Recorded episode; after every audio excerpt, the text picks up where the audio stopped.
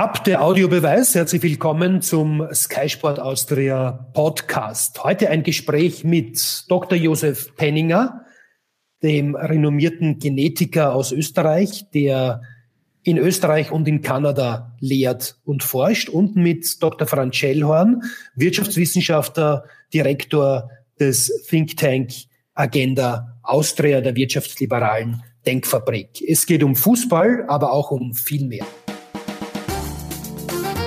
Der Audiobeweis Sky Sport Austria Podcast, Folge 57.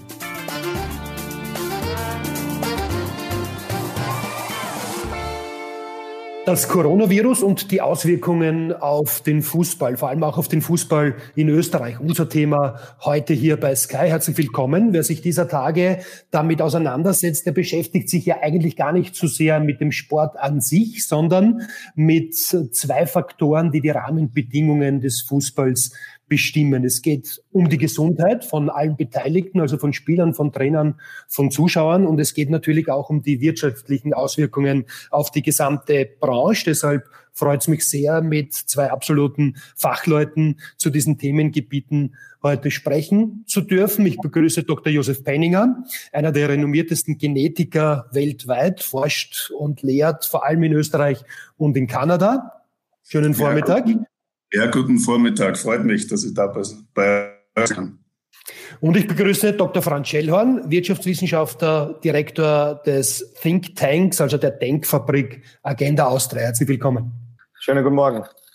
Herr Benninger, ich möchte mit Ihnen beginnen. Äh, wann glauben Sie, dass die Voraussetzungen wieder geschaffen sind, um in Österreich wieder professionell Fußball spielen zu können?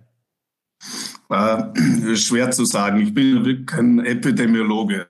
Also die Voraussagen sind ja zum Beispiel, dass es Mitte April, Ende April erst der Höhepunkt erreicht ist. Aber wir kennen ja das Virus noch gar nicht und das Virus kennt uns auch noch nicht so gut. Also in dem Sinne, glaube ich, sind Voraussagen schwierig zu treffen, obwohl natürlich jetzt diese Kurven in der Welt raufschießen. Äh, in Amerika, in Indien geht's jetzt los, in Indonesien geht's jetzt los. Und, aber wissenschaftlich kann ich das vielleicht etwas beantworten. In Island hat es gerade eine Studie gegeben, wo man geschaut hat, wer hat, trägt überhaupt das Virus. Und da hat sich herausgestellt, dass 50 Prozent der Leute das Virus tragen und das sind völlig gesund. Wir haben unsere, auch unsere Tests, das Virus zu entdecken, sind noch nicht wirklich gut. Also das heißt, äh, wir müssen wahrscheinlich noch sehr sorgfältig sein, dass wir wieder diese Stadien öffnen für viele Leute, weil es könnte sein, dass einfach Leute nur da sind, die das Virus haben, aber natürlich völlig gesund sind und das auch nicht wissen können. Und das ist wirklich ein Problem. Herr Schellhorn, wann muss der professionelle Fußball wieder loslegen, damit er in seinem Fortbestand nicht wirklich elementar gefährdet ist? Naja, es gibt ja aus Deutschland ein paar ganz gute Voraussagen, äh, dass das äh, doch relativ bald sein sollte. Also im Mai wäre schon ganz gut. Äh, wenn das nicht passieren kann, dann, wenn ich das richtig gesehen habe, hat ein Drittel der Bundesligamannschaften ernsthafte Schwierigkeiten, zwei Drittel der Zweitligamannschaften. Also da geht's, glaube ich, um sehr viel jetzt. Ich würde auch sagen, dass das äh, aus fußballerischer Sicht das ganz interessant sein wird, ob es nicht so eine Frage wird, ähm, wird der Vereinsfußball sich danach durchsetzen oder wird es eher das Modell Hoffenheim Red Bull sein oder die, die quasi äh, die Clubs, die Reserven haben, äh, dass die besser dastehen werden, weil es ist ja eh überall im Leben so, der, äh, ob es im privaten Haushalt ist, im unternehmerischen oder auch im staatlichen, wer jetzt Reserven hat, tut sie natürlich wesentlich leichter. Und wer jetzt schon am Anschlag war, kommt äh, in ernste Schwierigkeiten. Und ich fürchte, aber da sind Sie mehr Experte als ich, dass im österreichischen Fußball sehr viele Vereine schon äh, mit den Einnahmen des nächsten Jahres planen und die dringend brauchen und dass es da ein bisschen schlechter noch ausschauen wird als in Deutschland. Es gibt ja auch dieses, dieses Kurzarbeitsmodell, auf äh, das sich sehr viele Vereine stürzen. Was halten Sie grundsätzlich davon, dass, dass Fußballvereine, die ja auch Unternehmen sind, jetzt das Modell der Kurzarbeit verfolgen? Naja, warum nicht? Also es gibt ja Fußballvereine, die äh, abseits vor Angestellte haben. Das sind Unternehmen, die allesamt nichts dafür können, dass es einen Shutdown gibt. Äh, und wenn die äh, politische Entscheidung dahingehend ausfällt, dass es diesen Shutdown gibt, weil er aus gesundheitlichen Gründen notwendig ist, dann muss es auch eine Kompensation oder eine Entschädigung geben äh, für den Einnahmenausfall, den diese Vereine als wirtschaftliche Unternehmen erleiden, dass, es diesen Aus, dass, dass es diese Entschädigung gibt. Und ich nehme mal an, dass das in Österreich auch sehr bald ein Thema sein wird. Also ich denke jetzt nur an die Wiener Clubs, aber weiß nicht, wie es dann bei den kleineren weitergeht. Aber warum sollten ähm, den wirtschaftlichen Unternehmungen ist gleich Fußballvereinen diese Förderungen nicht offenstehen? Herr Benninger, der Gesundheitsminister äh, Rudi Anschober hat gestern erklärt, er erwartet den Peak, also den Gipfel äh, der Corona-Epidemie bei uns zwischen Mitte April und Mitte Mai. Das ist jetzt ein relativ großer Zeitraum. Ist dieser Zeitraum dann auch gleichbedeutend mit der Rückkehr zu einem normalen Leben, also auch im Fußball? Äh, wahrscheinlich nicht, weil der Peak heißt ja, das sind die meisten Infizierten. Das heißt, das sind nur sehr viele Leute die infiziert sind. Also ich nehme an, das würde dann wahrscheinlich, also zu einem relativ normalen Leben müssen wir schnell zurückkommen. Aber es wird natürlich so sein, dass wir in Restaurants gehen mit Gesichtsmasken eventuell und uns ständig die Hände waschen und die Tische weiter auseinandergestellt haben. Aber natürlich so etwas, wie man, wenn man ins Stadion geht und miteinander schreit, was natürlich alles dazugehört zum Fußball. Ich glaube, das kann noch ein bisschen dauern, dass, dass man wieder zu dieser Normalität dazu kommt. Gut, das heißt, das heißt, es wird im Fußball einmal Geisterspiele geben müssen, sogenannte Geisterspiele. Dieser Begriff ist ja eigentlich ein, ein wenig eigenartig. Ja, ich bin eben für mich als Fußballfan, das ist ein völliger Wahnsinn. Ja. So, das ist einfach nicht das Gleiche, wie wenn ein paar Zuschauer dabei sind. Von mir im Dorfclub oder halt 30 Zuschauer zu, zum großen Stadion. Das gehört einfach dazu. Aber wir werden uns wahrscheinlich für ein paar Monate damit abfinden müssen, dass, dass es Geisterspiele geben muss. Gut, aber ist die Zeit der vollen Stadien jetzt nicht auf Jahre hinaus vorbei? Da gibt es ja auch äh, Menschen, die das behaupten. Also wir müssen uns jetzt nicht darauf einstellen, dass vielleicht auch bei der Europameisterschaft 2021 nur vor, sage ich jetzt einmal, 10.000 oder 15.000 Menschen gespielt werden kann im Stadion. Ah, ich meine, ich kann das nicht voraussagen, aber die, die, die Voraussagen sind, dass es jetzt durch die Welt zieht, das sehen wir jetzt. Ich meine, ich habe gerade nachgeschaut, jetzt sind schon 600.000 Leute infiziert und jede Stunde kommen mehr oder weniger 5.000 dazu, was wirklich jetzt global äh, sich auswirkt. Äh, äh, also das, und die, die Studien sehen, jetzt geht's rauf. Im Sommer wird es dann wieder abflachen und da kommt es wahrscheinlich dann im, im zu Weihnachten dann zum neuen Ausbruch. Also ich glaube, wir müssen uns langsam einstellen auf eine Normalität, dass dieses Virus eventuell mit uns leben wird. Einmal, zweimal im Jahr zurückkommt wie die Grippe und, und dann müssen wir uns unsere Normalitäten darauf einstellen. Also auch auf Jahre hinaus, dass das Virus bestehen bleibt? Also ich meine, man kann es nicht voraussagen. Vielleicht gibt es in zwei Jahren einen Impfstoff, der wirklich funktioniert und wir können die ganze Welt durchimpfen. Aber wie wir wissen, das ist nicht so leicht.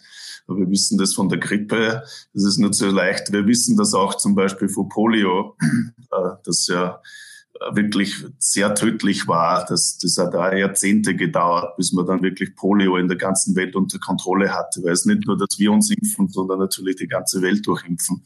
Also ich glaube, wir müssen uns wahrscheinlich, ich hoffe, dass ich nicht recht habe. Okay ich hoffe wirklich, dass ich, was ich jetzt sage, nicht stimmt. Aber es kann sehr wohl sein, dass wir uns auf eine Normalität einstellen müssen für viele Jahre hinaus, dass das einmal im Jahr durch die Welt zieht.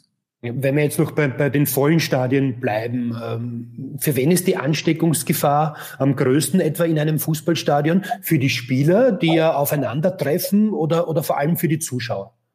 Also ich glaube, für die Spieler ist das e-, eher nicht so gefährlich. Ich meine, aber für die Zuschauer natürlich. Ich meine, wenn man jetzt gesehen hat in, in, in Tirol, Apreski, da ist man zusammen auf einem engen Raum, es ist laut. Äh, wenn man miteinander redet, muss man laut reden. Das heißt, da kommt natürlich dann äh, dann Tröpfchen raus, äh, man schreit gemeinsam, jemand schießt ein Tor, alle springen auf und schreien. Ich glaube, das ist eher dann wirklich ein, hat natürlich ein enormes Ansteckungspotenzial. Viele Leute, die zusammen sind, die laut miteinander reden, äh, laut miteinander schreien und da kommen natürlich Tröpfchen raus und da kann Tröpfcheninfektionen natürlich ganz schnell passieren. Das heißt, bei Geisterspielen wäre jetzt die glaub, Ansteckungsgefahr nicht zu schlimm. Entschuldigung. Herr Scheller, Entschuldigung. Kein Problem. Bitte. Ich bin dran, super. Ich wollte nur sagen, ich glaube, dass dieser 19. Februar 2020 ganz entscheidender Tag sein könnte. Da war dieses äh, Spiel Atalanta Bergamo gegen Valencia und da gibt's ja jetzt schon die, die Thesen, dass das eine biologische Bombe war und dass da sehr viel ähm, an Ansteckung passiert ist. Und wenn sich das erhärten sollte, dann könnte das schon eine schwierige Situation für den gesamten Fußball sein. Das wäre so mehr oder weniger die, das Ischgl des Fußballs äh, oder dieses, diese, diese Bar in Ischgl wäre dann im Fußball im größeren Stil gegeben. Dann glaube ich, wird es auch so sein, dass bei einer schnelleren Normalisierung viele vielleicht noch zögern würden, in die Stadien zu gehen. Ähm, aber da muss man jetzt einmal schauen, was da überhaupt dran ist an dieser These, dass dort so wahnsinnig stark die Verbreitung vorangetrieben worden ist. Was natürlich auch ein wahnsinniges Pech ist, weil ich weiß nicht, wann hat Atalanta Bergamo das letzte Mal so gut gespielt. Jetzt spielen die ausgerechnet heuer äh, in der Champions League und dann auch noch am Höhepunkt dieser ganzen ähm, Corona-Krise äh, haben die nun Valencia zu Gast. Ich glaube, ein Drittel der Mannschaft in, in Valencia ist infiziert. Also das ist so eine Imagegeschichte, die nachhaltig wirken kann. Herr Benninger, was halten Sie von dieser These? Äh, also wir wissen ja, in, in, in Norditalien ist so richtig losgegangen. Der Grund ist, also was ich gehört habe, wegen der, auch wegen der Fashion-Industrie, weil da gibt es wahnsinnig viele Beziehungen zwischen Norditalien und China und dort wurde das wahrscheinlich dann nach Norditalien gebracht. Also auch in diesen globalen Szenarien, wo es anfangen wird in Europa, wenn es zu einer Pandemie kommt, die wir jetzt haben, war Norditalien immer an erster Stelle wegen dieser internationalen Beziehungen mit der Fashion-Industrie. Und die passiert großteils natürlich um Bergamo herum. Ähm, also es kann durchaus sein, dass um die Zeit war wahrscheinlich schon sehr eine hohe Ansteckungswelle durch die Bevölkerung gegangen. Und wie ich vorher gesagt habe, haben natürlich, sind wahrscheinlich viele angesteckt gewesen, die keine Ahnung hatten, dass sie angesteckt waren. Also da kann keiner was dafür. Ich glaube, das ist auch ganz wichtig, das zu sagen. Wir können nichts dafür. Wenn wir jetzt alle infiziert sind, wir wichsen nichts davon, dieser Virusinfektion. Also ich glaube, die Moralitäten sollte man da draußen lassen. Die Leute können nichts dafür. Die haben sich halt dann ein Fußballspiel angeschaut. Das kann durchaus sein, dass natürlich da ein paar Leute dabei waren, die gemeinsam geschrien haben, wie ich vorher gesagt habe. Und dann verbreitet sich das natürlich schnell. Wir wissen, das kommt über Tröpfcheninfektionen. Da sind dann natürlich alle um einen herum dann sehr, sehr schnell infiziert. Also es kann durchaus sein, äh, die Frage ist natürlich die Ansteckungsketten. Ich meine, ich war ja damals in Toronto, wie 2003, wie SARS ausbrochen ist. SARS war nicht sehr ansteckend. Also wir konnten die Ansteckungsketten sehr schnell nachvollziehen, äh, wer wen angesteckt hat. Und wenn man das nachvollziehen kann, dann kann man natürlich die Leute und die ganze Infektion sehr schnell isolieren.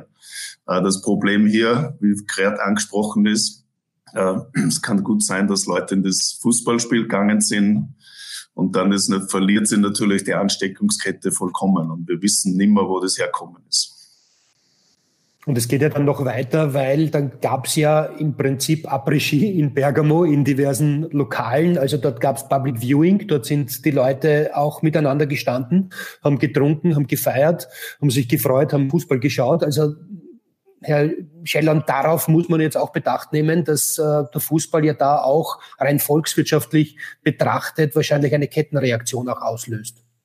Naja, es ist, glaube ich, dann so, dass, dass äh, viele äh, Fußballbegeisterte äh, diese Informationen auch aufnehmen und dann vermutlich ein bisschen zögerlich sein werden, wenn es wieder äh, um den Besuch im Stadion geht. Also ich glaube mal, dass die vollen Stadien noch ein bisschen brauchen werden. Ich denke aber, dass mittlerweile auch Geisterspiele schon ein, ein ganz großer Fortschritt sein würden, weil ähm, man darf ja nie die psychologische Wirkung von Fußball vergessen. Gerade in kritischen Zeiten ist ja Fußball für viele wahnsinnig wichtig. Und es ist eine, eine Flucht aus, aus einer äh, kurzzeitige Flucht, zumindest über 90 Minuten oder, oder mit der Pause ein bisschen länger, aus dem täglichen ähm, äh, Stress, aus der Bedrohung, die man, von der man umgeben ist. Darum wäre es auch schon einmal deshalb sehr, sehr wichtig, jetzt nicht nur für uns als Fans, sondern, sondern für, für alle. Die wirtschaftliche Dimension geht dann ja noch viel weiter, weil die, äh, die Spieltagseinnahmen ja nur eine Sache sind. Also wenn man jetzt die großen Ligen anschaut, die Premier League, wenn man sich das jetzt einmal anschaut, also wenn die jetzt nicht weiterspielen würden, dann wären das 1,3 Milliarden, die die äh, Vereine verlieren würden. Das sind die Spieltagseinnahmen der kleinste Teil, der größte Teil sind die äh, ähm, die TV-Einnahmen und dann die Werbeeinnahmen. Aber dann muss man ja weiterdenken und sagen, was heißt das eigentlich für das gesamte Sponsoring? Jetzt weiß man, dass Stadien, insbesondere die VIP äh, sehr, sehr wichtig sind für, für geschäftliche Entwicklungen. Ähm, wie wird die Wirtschaft reagieren? Wann wird die Wirtschaft wieder soweit sein? Wir haben da jetzt eine Situation, die so noch nie da war, ähm, mit einem wirtschaftlichen Rückgang, der, der Jahre brauchen wird, äh, im besten Fall den aufzuholen. Und das wird auch Folgen haben für die, äh, für die Sponsoraktivitäten der, der, der Wirtschaft in den Vereinen. Bleiben wir vielleicht noch ganz kurz beim Thema Geisterspiele. Also Sie sind durchaus der Meinung, dass es so schnell wie möglich, äh, auch aus psychologischer Sicht so sein sollte, dass wieder Fußball gespielt wird unter Voraussetzungen, die man jetzt auch einmal klären muss noch. Ja, ich glaube, da ist ja natürlich, also ich meine, äh, jetzt auf, äh, sage ich einmal, Wissenschaftlern wie dem Herrn Benninger äh, ruhen ja unglaubliche Hoffnungen derzeit. Das ist nicht nur wirtschaftlich, sondern auch sportlich. Sollte es jetzt tatsächlich, ich kann das nicht beurteilen, äh, diese Schnelltests äh, mit einer hohen ähm, äh, mit einer hohen Präzision, ich glaube 95 Prozent ist jetzt irgendwo berichtet worden im Handelsblatt von Bosch, sollten die kommen im April. Und man könnte testen und in zwei Stunden wissen, wer positiv ist und wer nicht, dann kann zumindest trainiert werden, dann kann auch gespielt werden. Und ich glaube, dass selbst ein Geisterspiel mittlerweile schon ein Riesenfortschritt wäre, wenn man sich anschaut, dass mittlerweile sogar überlegt wird, diese äh, Playstation-Spiele äh, zwischen Profis und, und, und Playstation-Experten, dass man die live übertragt, dann weiß man schon, wie hoch hier die Nachfrage ist. Wir haben auch auf Sky Sport Austria die Bundesliga-Runde nachgespielt und ja. werden das auch wieder tun. Also da, da ist, die, äh, ist das Interesse auch sehr groß. Herr Brenniger, ist es realistisch, dass wir diese Schnelltests haben und dann, weiß ich nicht, vor dem Stadion jeder schnell getestet werden kann? Äh, ja, glaube ich schon und auch wahrscheinlich in, in Tests, die sehr sensitiv sind. Nur muss man auch dazu sagen, es gibt Studien von Leuten, die krank sind, im Krankenhaus liegen. Und die Schnelltests müssen natürlich irgendwo das, das Material hernehmen. Ich nehme an, das Abstrich, den man hier schnell macht an der Zunge oder am Rachen und das dann reintut. Aber es gibt Studien, dass zum Beispiel äh, also Leute, wo man wissen, die sind im Krankenhaus, die sind krank, dass man das im Rachenabstrich nur in 30 Prozent der Leute gefunden hat. Also ich gebe das stimmt, das ist ganz wichtig, dass wir testen und testen und testen. Und diese Schnelltests wird es geben. Natürlich ist eine interessante Wirtschaftsgeschichte auch für Firmen, die das entwickeln können, nona. Also das wird hundertprozentig passieren. Aber es wird nicht völlig verhindern können, dass sie das weiter ausbreitet, weil wir die Schnelltests, so gut sie auch sind, einfach Leute übersehen wird. Äh, wegen Online-Spielen, äh, interessant, mein Bub ist, mein Sohn ist äh, professioneller Online-Spieler geworden, letztes Jahr. Bitte. Spielt in Nordamerika und in, äh, in einem Spiel, das heißt Overwatch, also er spielt in eine, eine Mannschaft, die in San Francisco spielt. Die Kids haben sie, glaube ich, noch nie gesehen. Die sind alle online, spielen in einer Mannschaft, haben Coaches und Trainers, die alle irgendwo daheim sitzen und über Online-Spiele dann miteinander kommunizieren. Die Spiele werden jetzt schon live übertragen am Disney Channel zum Beispiel und ESPN2. Also wer weiß, wahrscheinlich werden wir eine Welt haben, wo das noch prominenter wird. Es ist ein ähnlicher Virus, aber nicht so gefährlich wie Corona. Genau. Ähm, Herr Benninger, unter welchen Voraussetzungen könnten Geisterspiele jetzt zum Beispiel in der österreichischen Fußball-Bundesliga stattfinden? Auch bei Geisterspielen, das darf man ja nicht äh, vergessen, sind einige hundert Menschen im Stadion. Also das sind die Spieler, das sind die Betreuer, das sind die Ärzteteams, das sind die Journalisten, das sind Ordner, Sicherheitskräfte, Funktionäre etc. Kann man sagen, möglichst wenig Menschen im Stadion heißt, dass die Sicherheit für jeden Einzelnen größer ist? Ah, ich glaube, man muss einfach diese, diese Grundprinzipien einhalten für Infektionen, die man auch von anderen Infektionen wie der Grippe kennen, dass man sich die Hände wäscht, dass bei jeder Tür äh, ein Desinfektionsmittel steht, dass jemand gibt, der wirklich die Türklinken abputzt, äh, der schaut, dass im Klo sauber ist. Also alle diese Dinge, glaube ich, kann man wahrscheinlich halbwegs unter Kontrolle kriegen, wenn nicht so viele Leute dort sind. Aber diese Dinge sind natürlich Hauptansteckungsgefahr. Also wenn man zum Beispiel Leute anschaut, die, die isoliert sind und das Virus tragen und dann schaut man sich die Wohnung an, wo ist das Virus nachher? Das war überall. auf dem Tisch, im Klo, auf der Türklinken. Also diese Dinge müsste man halt vernünftig unter Kontrolle kriegen, dass man wirklich Be Bedingungen schafft, dass nicht jeder, der auf die Türklinke greift, sie anstecken kann. Also ich glaube, ich glaube, das könnte man schon hinkriegen. Und die organisierte Fanszene dürfte natürlich auch nicht außerhalb des Stadions ähm, gemeinsam äh, feiern, jubeln äh, und, und auf sehr engem Raum zusammenstehen. Das wäre wahrscheinlich auch wichtig. Ja, das wird halt dann interessant. Dann haben wir Riesentransparente, dann steht einer und dann zwei der nächste. Wer weiß, ob das unsere Zukunft wird. Ja, nein, ganz, ganz äh, kurze Frage noch. Wenn, das heißt, äh, wenn es rein theoretisch gedacht, wenn jeder Fan, jetzt lassen wir mal die ganze Witterung und das alles weg, wenn jeder Fan eine Gesichtsmaske hätte, ähm, Schutzhandschuhe dünne hätte, dann wäre sowas eine, eine Option oder wäre das keine Option? Ich glaube, es wäre durchaus ein, teilweise eine Option. Erstmal müssen wir testen, wenn wir zum Beispiel Schnelltests haben und jeder weiß, wer das haben könnte und dann wirklich äh, Gesichts mit Gesichtsmasken das tut, weil man hat mir sogar mal gesagt, äh, wenn sehr viele Ärzte infiziert wären, was tun wir dann? Wenn zum Beispiel in Österreich und in Spanien ist sehr unglücklicherweise passiert, dass in mehr als 4.000 oder 5.000 Ärzte und Pfleger infiziert. Das ist ein völliger Wahnsinn. Jemand muss aber arbeiten. Ob man dann zum Beispiel auch äh, Leute arbeiten lässt wie Ärzte mit Gesichtsmasken, weil die stecken ja andere an. Also man kann sich das durchaus andenken, dass, dass man halt mit Gesichtsmasken und, und äh, kontrollierten Bedingungen da reingeht, weil dann kann ich zumindest niemanden dann anhusten äh, und das Virus nicht weiter verbreiten. Die Frage ist natürlich, das Problem ist, und ich, ich, ich kenne, ich liebe ja Viren und die Struktur der Viren. Und wir kennen ja genau, wie es ausschaut und welcher Zucker wo drauf sitzt. Und, und äh, aber das Virus ist ungefähr 80 bis 100 Nanometer groß. Das ist die Größe des Virus. Das heißt, die, die normalen Masken, die wir da haben, die werden nicht wirklich gut funktionieren. Dann braucht man ganz spezielle Masken, so N95er heißen die. Äh, die verwenden wir, wenn wir mit infektiösen Dingen arbeiten.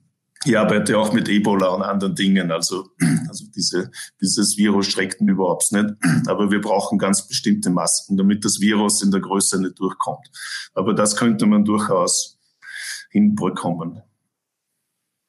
Bei den Tests habe ich übrigens gemeint, dass die Tests, diese Schnelltests, ganz wichtig wären für die Vereine selbst, dass die Spieler trainieren können, dass die Spieler sich nicht gegenseitig anstecken.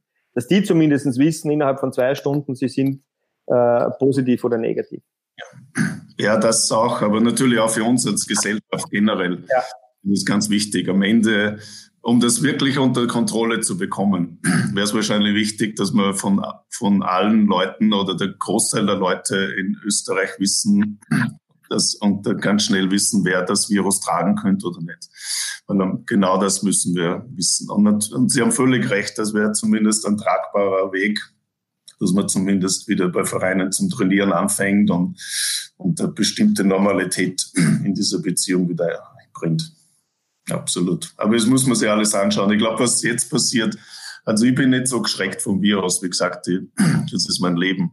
Aber natürlich, alles immer noch chaotisch. Keiner weiß wirklich, wie man mit dem umgehen soll, was passiert. Äh, und, und ich glaube, dass in einem Monat wissen wir wahrscheinlich viel mehr und da werden sich ganz andere Normalitäten wieder einstellen, die wir wahrscheinlich auch als Gesellschaft akzeptieren. Also wird gespannt, ich bin gespannt, was passiert in ein, zwei Monaten.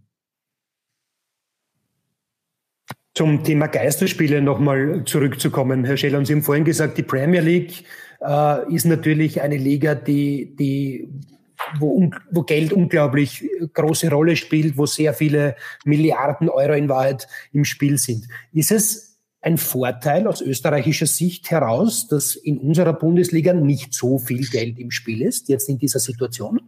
Nein, das glaube ich nicht, dass das ein Vorteil ist. Ich glaube, ähm, die Situation ist auch jetzt in einer Liga, in der nicht so viel Geld da ist, eine prekäre, weil wenn ich jetzt in die österreichische Bundesliga schaue, ohne die Bilanzen der äh, Vereine zu kennen, nehme ich einmal an, dass es zwei gibt, die da relativ gut durchkommen und der Rest schon Schwierigkeiten hat und für einige das eine existenzielle Krise ist. Und wenn es noch weiter runtergeht bis in die äh, Dorfvereine, ist das äh, ein großes Thema, weil ja auch äh, die Unternehmen in den Regionen schwer betroffen sind. Und das, was die jetzt wahrscheinlich nicht in erster Linie im Sinn haben, ist das Sponsoring von Fußballvereinen so wichtig, das dann auch für die Leidenschaft ist. Aber ich glaube, da wird das wahrscheinlich ein, eine Sache sein, wo man am ehesten kürzt.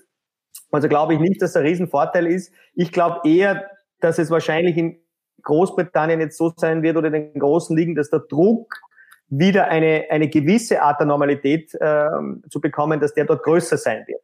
Und wenn jetzt, sage ich jetzt mal Großbritannien, Deutschland, vor allem Deutschland ist für uns da auch sehr relevant, wenn dort schon wieder in einem reduzierten Ausmaß gespielt wird, dann färbt es natürlich schon auf alle anderen Ligen ab und dann wäre es natürlich auch in der Politik in Österreich relativ schwer zu argumentieren, warum man in Österreich diesen Weg nicht geht.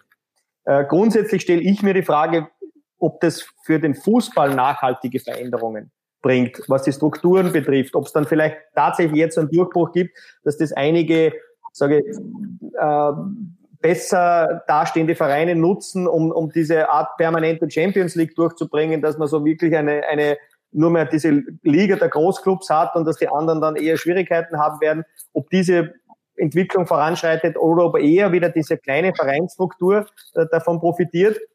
Das wäre für mich eine interessante Frage, gerade auch aus, aus wirtschaftlicher Sicht.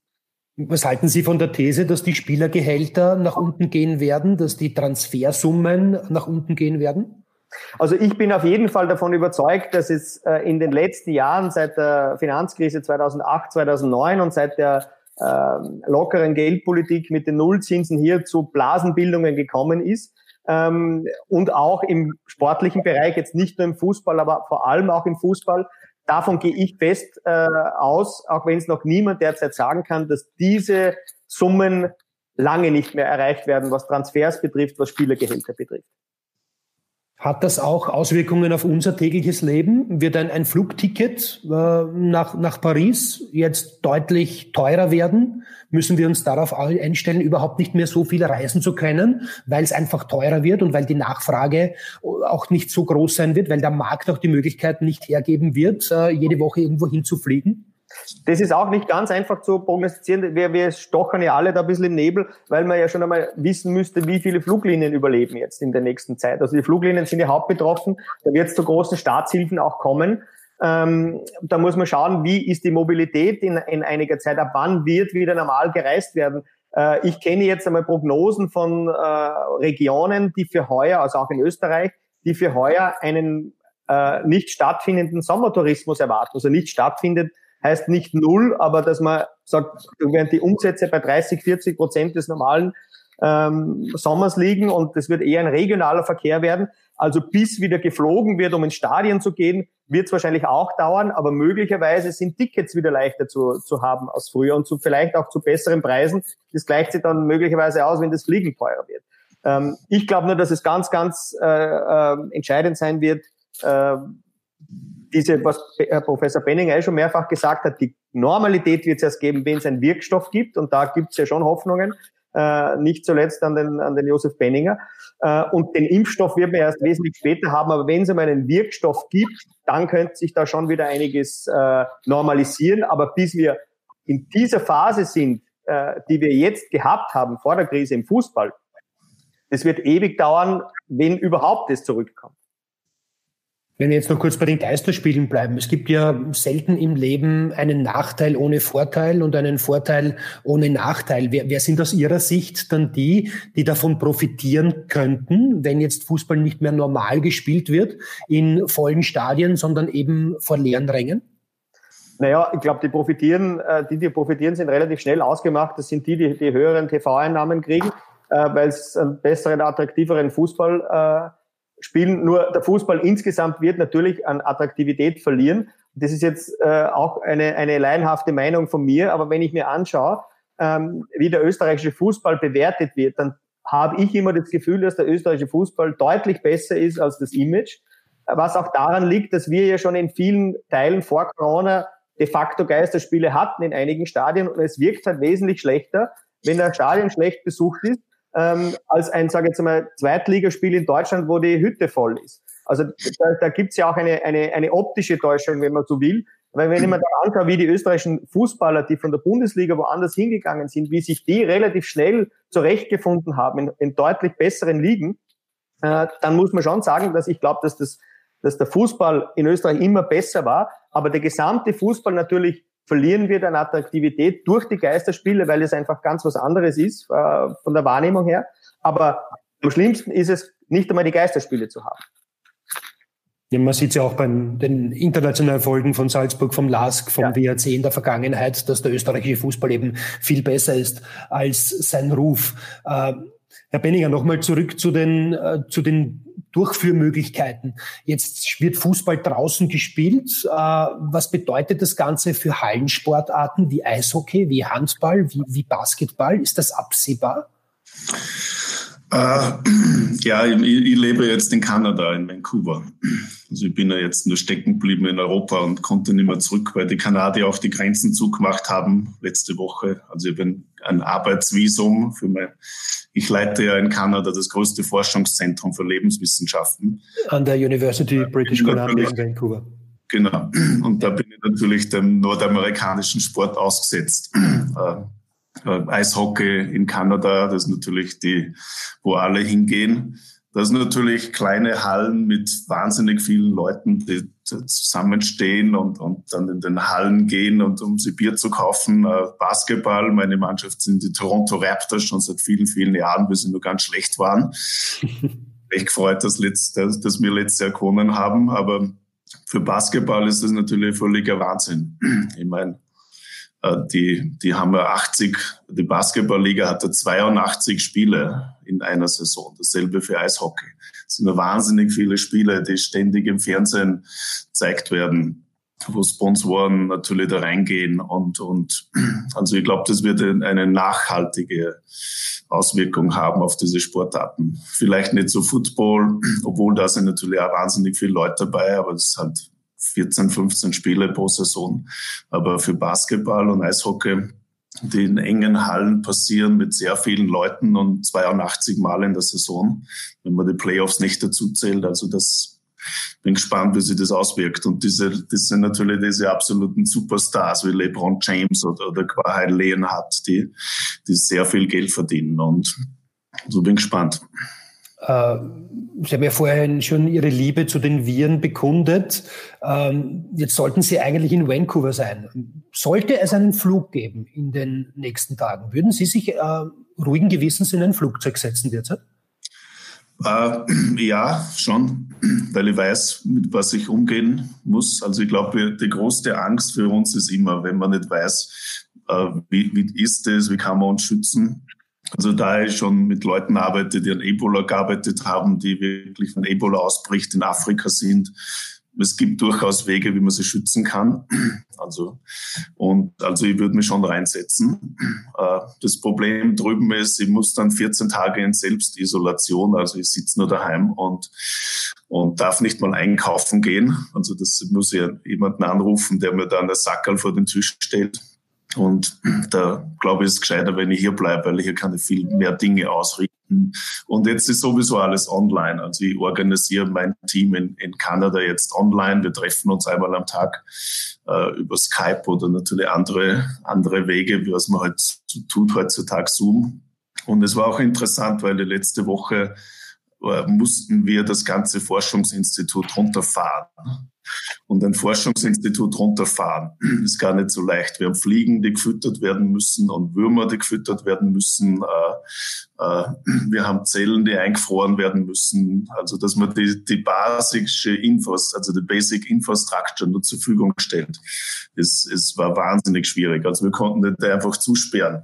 Das Stadion kann man zusperren und dann dreht man den Schlüssel um und da habe ich weiß ich ziemlich genau, was passieren wird. Bei uns ist das nicht so leicht. Also, also wir mussten die ganze Uni letzte Woche runterfahren und, und das, und das auch offline, also nicht, nicht offline, also äh, mit einem Team äh, wie über, über Skype. Ja, also Entschleunigung, äh, das ist ein Thema, Herr Schellern, äh, worüber Sie in Ihrem Profilartikel in dieser Woche geschrieben haben. Sie haben so ein bisschen kritisiert, dass es jetzt Menschen gibt, die, die durchaus meinen, diese gesamte Phase hätte etwas Positives für uns alle.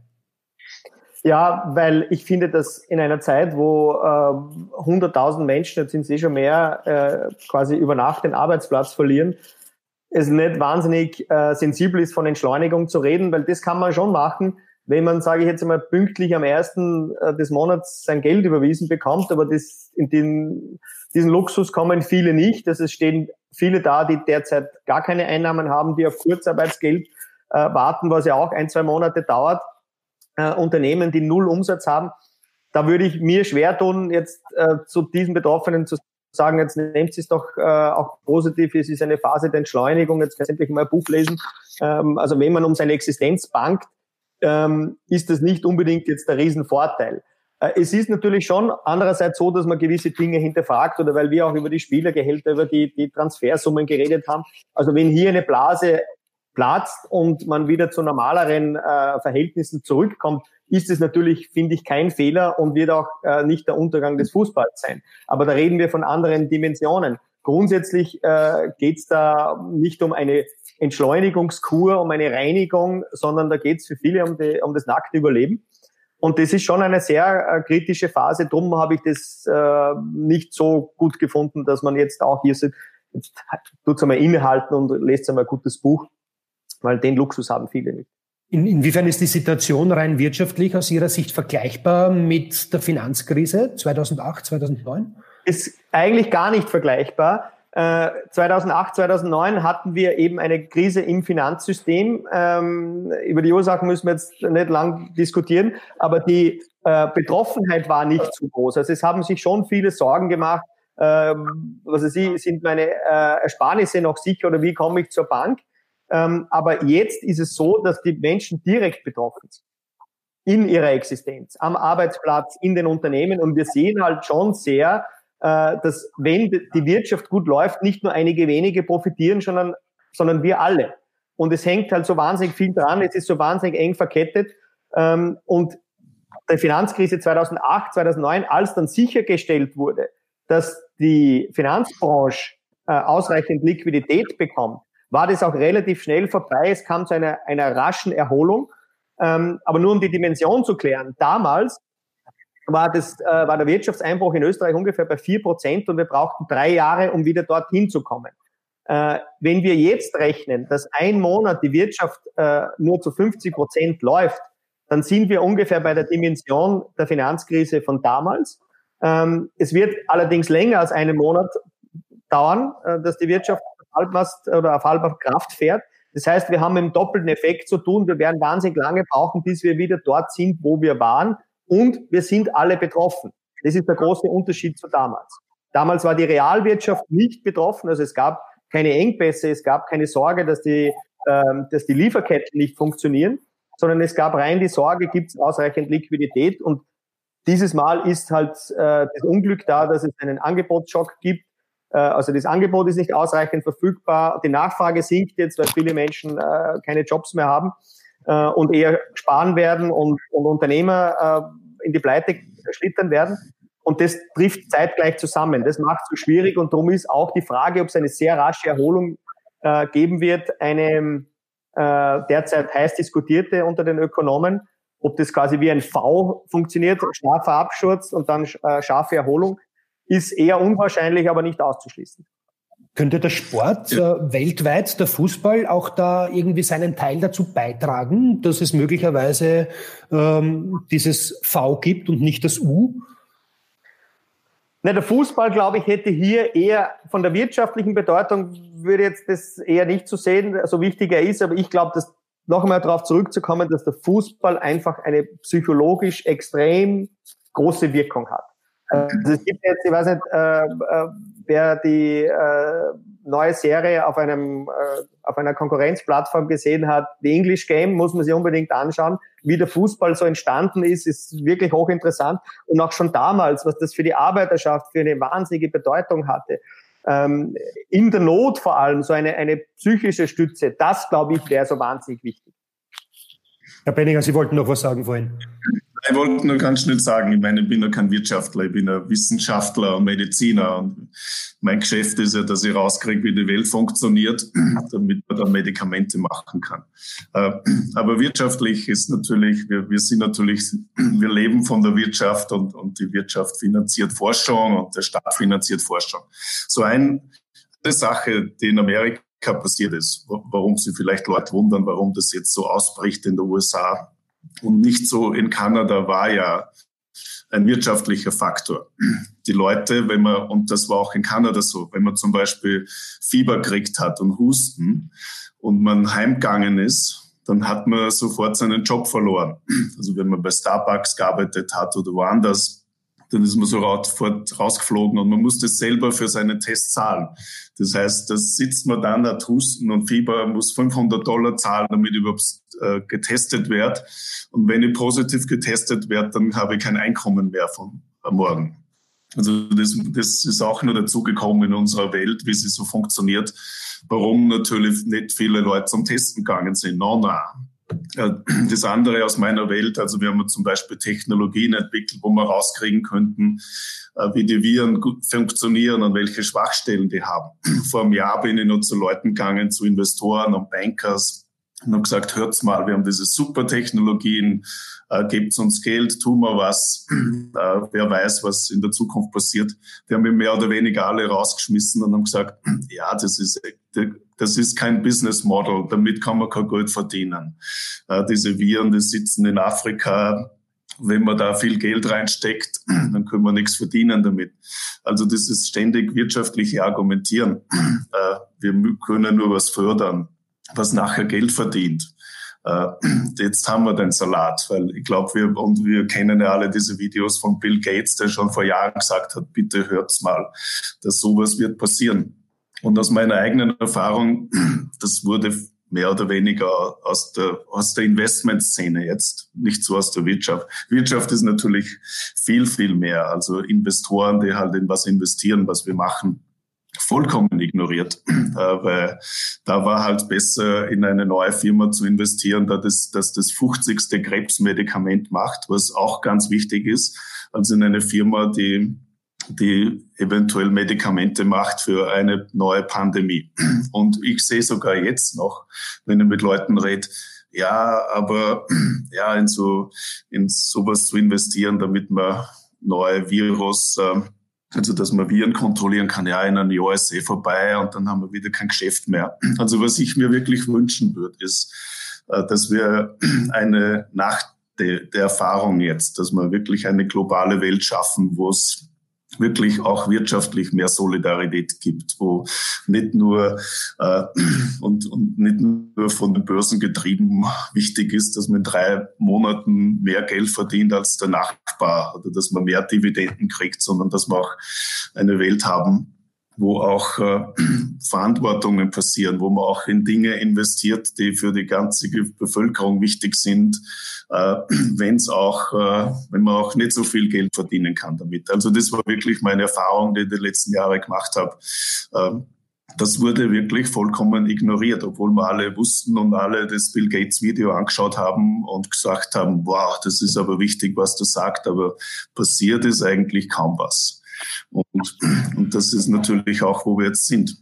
Und in Amerika sehen wir jetzt die Auswirkungen, was dieses Milieu der Wirtschaft äh, macht mit dem Ausbruch der Erkrankung. Ich glaube, in Österreich und in Europa sind wir da ganz anders aufgestellt. Ich glaube, da sind da ganz andere Verantwortlichkeiten der Gesellschaft und der Politik und auch der Wirtschaft für die Bevölkerung. In Kanada ist auch besser, weil Kanada ist mehr oder weniger ein europäisches Sozial Sozialsystem und Gesundheitssystem mit dem amerikanischen Spirit. Deswegen mag ich Kanada sehr gern. Aber ich glaube, diese Wirtschaftsfaktoren, und das, das ist der Punkt, den ich machen möchte, spielen direkt mit, wie sich der Ausbruch jetzt entwickelt hat, diese Pandemie wirklich entwickelt hat.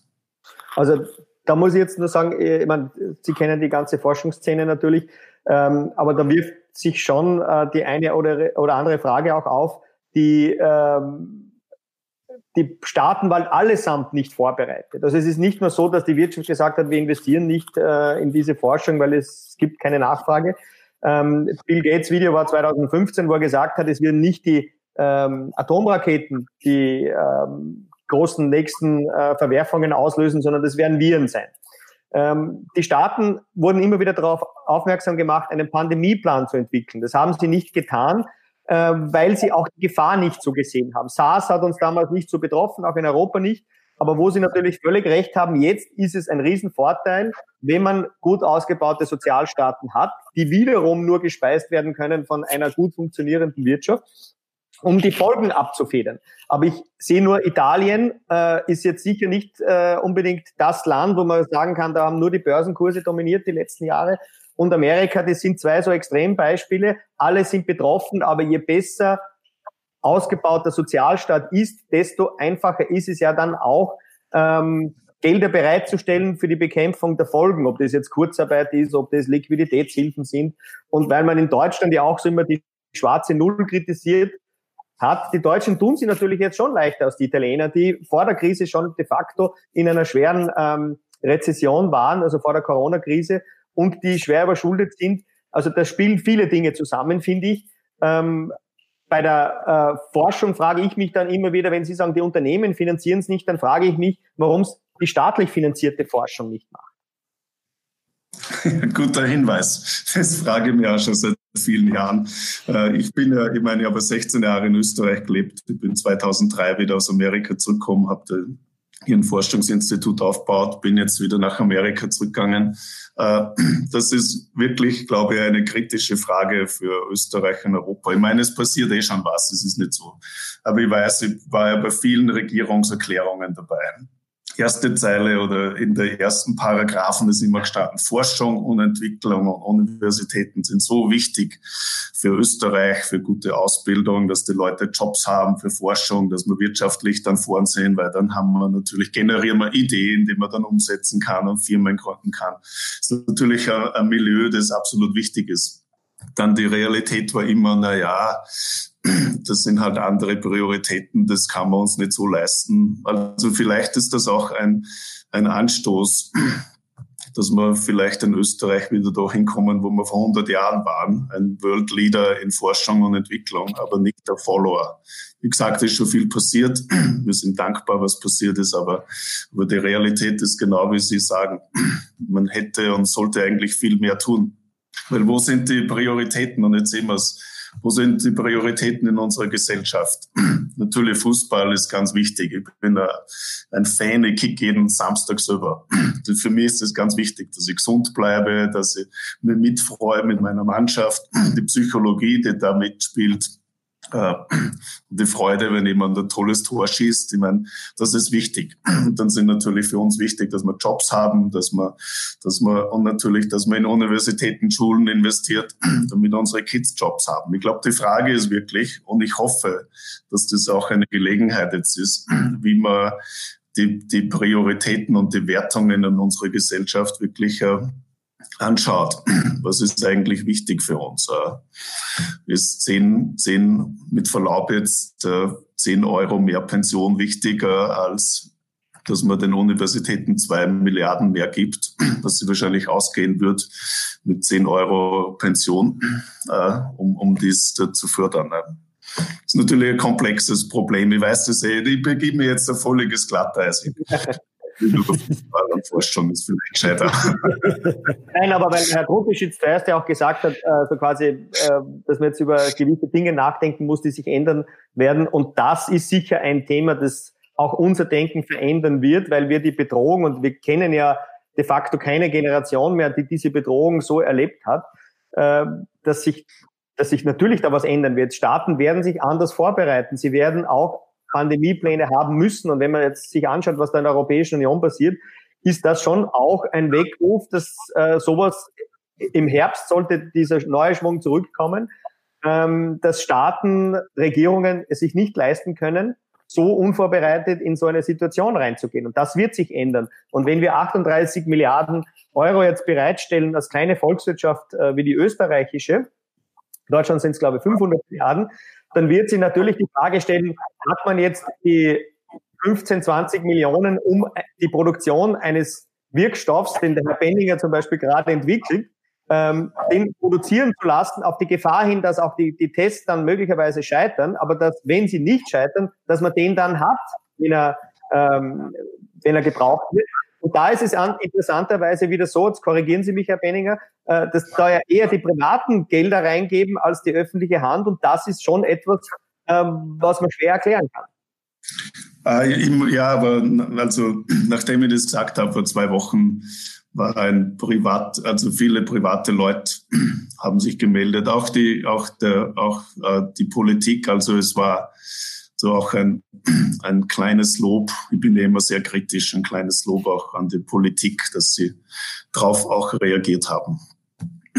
Man kann, wenn, jetzt, wenn man jetzt ganz, ich noch kurz, Darf ich nur kurz was einwerfen an Sie beide noch die Frage, was ja jetzt vielleicht ein bisschen trivial klingt, aber wenn man jetzt von der Forschung wegkommt, dann hin äh, zur Produktion, wird es auch notwendig sein, dass einfache Medikamente jetzt nicht mehr nur in Indien, in Pakistan und in China produziert werden, sondern auch wieder in Europa, vielleicht sogar äh, in Österreich, in strukturschwachen Regionen? Ist das eine Chance? Vielleicht darf ich da ganz schnell was sagen, bevor es an Herrn Schellhorn weitergebe. Äh, ich war ja vor zwei Wochen in einer Runde in, in einem Ministerium, wo genau darüber diskutiert worden ist. Es geht auch um, um Medikamentensicherheit. Äh, viele der Medikamente, die wir haben, werden in Indien, in China produziert. Äh, in Europa gibt es eine einzig, einen einzigen Platz, in dem noch Antibiotika gemacht werden. Das ist übrigens in Tirol, in Kundl, äh, Penicillin. Das heißt, in ganz Europa gibt es nur eine Produktionsstätte für Antibiotika. Jetzt muss man uns vorstellen, die Inder sperren zu, die Chinesen sperren zu. Äh, also man muss natürlich auch als Gesellschaft, als Staat, als EU sicherstellen, dass es diese Sicherheit gibt dass es auch Medikamentensicherheit gibt, dass die Leute die Medikamente brauchen und viele brauchen die, äh, dass die auch zur Verfügung stehen. Also durchaus, man glaube, es ist ganz wichtig, dass man auch diese Dinge hinterfragt, sagen wir es mal so. Wahrscheinlich, also, sind ja in Kontakt mit, mit, mit, Politiker, mit Politikern, mit, mit Wirtschaftstreibenden. Merken Sie da auch ein Umdenken in diese Richtung, jetzt in dieser Phase unseres Lebens? Also die äh, Lieferketten, die man derzeit hat, die werden sicher hinterfragt. Äh, weil man muss sich das ja ganz einfach vorstellen, äh, unser Wuhan ist jetzt de facto Norditalien, da kriegen sie fast nichts mehr. Und wenn ihnen ein Miniteil für, eine, ähm, für ein, ein Auto fehlt in der Produktion, dann steht das ganze Werk. Und bis sie das substituiert haben, dauert es ein bisschen, aber da wird man schon auch wieder äh, Möglichkeiten finden, das woanders herzubekommen. China ist ja schon wieder relativ äh, hochgefahren. Ich glaube nur, dass wir schon eine andere Diskussion führen müssen, wenn es um kritische Sektoren geht. Also derzeit diskutieren wir immer wieder, was muss unbedingt im staatlichen Eigentum stehen. Dann sagt man immer, ja, es ist ganz wichtig, die Stromnetze, die Gasnetze und so weiter, die Schieneninfrastruktur. Da wundert mich das immer ein bisschen, weil äh, erstens kann man die Schienen eh nicht wegtragen, zweitens, äh, wenn die Russen uns kein Gas mehr liefern, ist es völlig egal, wer die Gasleitung hat. Aber bei der Medikamentenproduktion finde ich schon, dass das kritische Produktionen sind, äh, wo man sich wahrscheinlich überlegen wird, ob das, was man in der Vergangenheit gemacht hat, sehr klug war, weil da muss ja gar keine böse Absicht dahinter stehen, äh, dass jemand sagt, okay, wir liefern jetzt irgendjemandem kein, äh, kein Antibiotika mehr oder keine, keine Antibiotika mehr oder kein Penicillin mehr, keine Ahnung. Das ist äh, eine Möglichkeit, aber die wahrscheinlichere Gefahr ist ja, dass eben Ketten reißen weil man eben, so wie man jetzt sieht, nichts mehr ausliefern kann. Und dem muss man schon entgegenwirken. Äh, da bin ich auch der Meinung, dass das äh, da anders gedacht werden wird.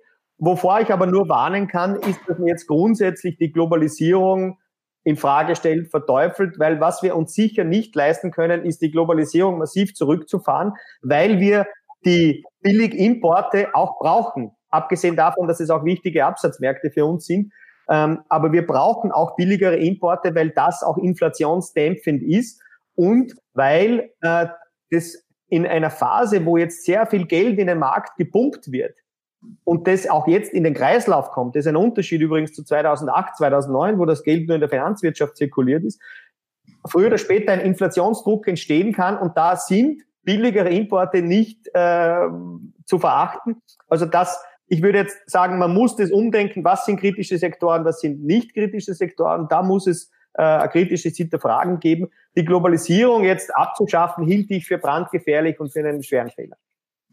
Und da darf ich da ganz schnell zustimmen. Ich bin, ich stimme ich meine, ich bin Österreicher, Europäer, ich lebe in Kanada, äh, habe früher mal 13 Jahre in Toronto gelebt, jetzt wieder in Vancouver. Ich habe eine Firma letztes Jahr gegründet in China, also bin oft in Shanghai, in Qingdao, in Peking, äh, fliege dann nach Tokio, um meine Freunde zu treffen. Also Also ich glaube, es wäre ein, ein Riesenfehler, die globale, wunderbare Welt, die wir haben, wo wir uns integrieren, äh, wieder zurückzufahren. Und ich glaube, Sport und Fußball ist auch wirklich ein, ein hat auch eine ganz wichtige politische äh, Dimension. In dem Sinne, dass wir lieben Fußball, wir kommen zusammen. Das ist völlig egal, wo man herkommt oder welche Religion man hat. Man, man freut sich, wenn, wenn jemand ein tolles Tor schießt. Äh, die Chinesen sind vollkommen fußballnarisch, wie wir wissen. Äh, äh, einer der Bayern-Spieler, Alfonso Davis, ist aus Vancouver kommen. Also diese, diese globale Dimension des Fußballs, die Leute zusammenbringt, wo man uns gemeinsam über Dinge freuen kann, wo man über Dinge reden kann, äh, die, wo man sofort einen Faden findet mit jemandem in China und in Vancouver und in Tokio, wenn man über das letzte Spiel von Barcelona oder Manchester United redet. Ich glaube, das ist auch eine ganz, ganz wichtige Dimension, die wir nicht verlieren dürfen und die, die mir ganz, ganz am Herzen liegt. Jetzt sind wir am Ende doch noch zurückgekommen zum Fußball. Ist doch schön. Und wenn man nicht mehr 40 also Euro nach Barcelona fliegen kann, äh, sondern mehr dafür zahlt, ist es, glaube ich, auch kein großer Fehler. Na, wohl, ich war ja dabei beim letzten Spiel von Xavi. Ich bin da extra nach Barcelona geflogen, um dort zu sein. Also doch, dass ich beim letzten Spiel Messi, das hoffentlich erst in zehn Jahren passiert live. Aber wenn das Flugticket dann mehr kostet als 40 Euro, kann man es trotzdem machen, glaube ich. Wichtig ist, dass man es noch machen kann und dass wir wieder Spiele sehen können. Wenn wir den Ausblick noch machen in den Herbst hinein, Herr Schellhorn, werden Sie mit, mit Ihren Salzburgern wieder mitfiebern können in der Champions League, möglicherweise auch schon vor vollen Rängen, es sei denn, der Lask wird Meister, dann könnte es vielleicht auch nicht funktionieren. Es äh, wäre möglich durchaus, dass der Lask heuer Meister wird. Ähm, würde ja absolut äh, akzeptieren können, wer verdient. Äh, wenn sie es werden, also einer der beiden Mannschaften sollte es werden, finde ich. Ähm, ich habe eher schon wieder große ähm, Sorgen, wenn es in die Qualifikation geht. Da haben wir doch einiges miterlebt. Ähm, aber ich bin schon froh, wenn überhaupt gespielt wird. Äh, ich wüsste jetzt nicht, was in Österreich passiert, wenn die Meisterschaft äh, nicht zu Ende gespielt wird. Äh, ich glaube, es wäre dann kein Meister, wenn ich das richtig. Ja, es ist noch nicht, noch nicht ausdiskutiert. Ja, aber äh, mitfiebern tue ich äh, auf jeden Fall, egal wo man spielt. Und Herr Benninger, Ihnen wünsche ich, dass die SV Ried doch aufsteigt heuer und dass das funktioniert. Ja, absolut. Ich bin aus dem Innviertel. Ich meine, Eben immer meine Mannschaft. Obwohl, wie ich aufgewachsen bin, war eigentlich der Lask die große Mannschaft und mein Zimmerkollege im Internat war für die Föst. Also wir haben da immer interessante Diskussionen gehabt. Aber meine Mannschaft ist natürlich Union Gurten. Äh, Regionalliga? Verein, aber wir waren Vizemeister in der Regionalliga Mitte. Und für die, was wir, weil wir über Wirtschaft geredet haben, jetzt reden wir natürlich über globale Wirtschaft und, und die Supervereine oder Bundesliga, aber das sind natürlich die wirklich unsere Realitäten. Das sind unsere Mannschaften, wo wir herkommen. Die Dorfvereine, mit denen ich mitfieber, wo ich selber kickt habe. Also die Union Gurten ist ein toller Verein, die, die spielen aber gegen Sturmamateure oder WRC-Amateure. Ähm, ist natürlich schon eine ganz andere Liga für einen kleinen Verein. Und wir haben sehr viele kleine Sponsoren. Also die fördern sie nicht mit einer, mit einem Großsponsor, sondern mit halt 30, 40, 50 kleinen Betrieben, der Malermeister vom nächsten Dorf, äh, das, das Wirtshaus aus Ried und so. Also bin gespannt, wie, es jetzt, wie das sein wird, wirklich für diese Vereine. Genau, weil Herr Schellhorn, das hat ja natürlich auch auf den Breitensport Auswirkungen, auf den Amateurfußball, denn der Baumeister im Dorf, der vielleicht den Fußballclub gesponsert hat, der vielleicht zwei Legionäre finanziert hat oder der Wirt, der wird sich das möglicherweise in den nächsten Jahren nicht mehr leisten können. So ist es. Der wird sich das möglicherweise nicht leisten können. Und ähm, da werden wir jetzt, das werden jetzt sicher ähm, harte fünf, sechs Monate werden, ähm, wo man schon sieht, äh, wer überlebt und wer nicht. Und da wird es äh, auch trotz dieser ganzen staatlichen Hilfe äh, nicht möglich sein, eine Pleitewelle zu verhindern. Ähm, dann ist die Frage, äh, der Malermeister, ob der überlebt oder nicht, Handwerk wird es weitergeben, die Gasthäuser dann auch. Vielleicht werden dann auch nicht mehr diese Summen gezahlt, auch in den unteren Ligen nicht. Aber ähm, wird sich auch immer wer finden, der die Fußball Leiberl sponsert. Und es kann natürlich auch umgekehrt so sein, dass wieder ähm, beim, bei der Lust am Spiel sich äh, nichts ändert, beziehungsweise die sich sogar ein bisschen wieder verstärkt und das wieder mehr spielen, keine Ahnung. Ähm, auf der Sponsorenseite wird das schon sehr, sehr hart werden, da bin ich mir ziemlich sicher. Aber ich glaube auch so Vereine wie, wie meiner Union Gurten tauchen wahrscheinlich eher besser durch, weil weil es eben in der Region wirklich eingebunden sind und halt 30, 40 Sponsoren haben und wenn auch vielleicht die Hälfte nicht mehr zahlen, dass wir zumindest nur ein paar haben, die auch, denen auch wichtig ist, dass da in der Region was gibt. Also, aber wir werden sehen, wie sich das ausspielt und aber ich hoffe natürlich, dass wir, dass wir Zweiter bleiben, weil Erster ist eh nicht gut. Aufsteigen, glaube Der Aufstieg in die zweite Liga ist vielleicht ein bisschen zu, zu heftig dann für gut. Nein, ich glaube, das wäre auch der Tod für so einen Verein, weil ich meine, beim Profibetrieb für, für ein Dorf mit 1200 Leuten, das, das ist ja jetzt schon eigentlich ein Wahnsinn, weil auch für Auswärtsspiel 300 Kilometer fahren nach, nach Graz fahren und so das, die, die, die Dynamik der, und in meinen Guten ist super und meine früheren Freunde leiten und lenken das super. Gut, aber ist natürlich was anderes, wie wenn ich gegen das nächste Dorf kick und so lokale Rivalitäten habe oder so ein Auswärtsspiel zu Sturm Graz Amateure fahren muss. Äh, und die Dynamik nennt uns natürlich auch für so einen Verein. Und wir leben halt davon, dass wir das Ried super Akademie hat. Das ist und, und die Spieler das nicht ganz schaffen in die Bundesliga oder, oder zu Ried, die dann natürlich bei uns landen, die natürlich auch super Fußballer sind. Und wir wissen ja alle, wie, wie fein der Unterschied ist zwischen, dass man es schafft in die Bundesliga oder auch in eine große Liga und dass man es nicht schafft. Man muss nur einmal verletzt sein und so. Also, also so überleben halt wir im Dorf und, und bin ganz stolz auf meine Leute dort.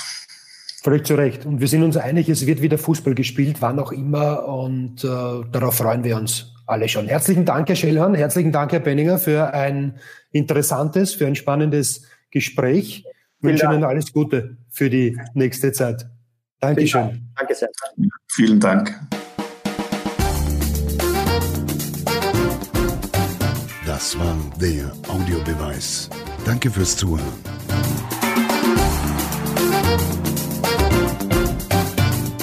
Hört auch das nächste Mal wieder rein.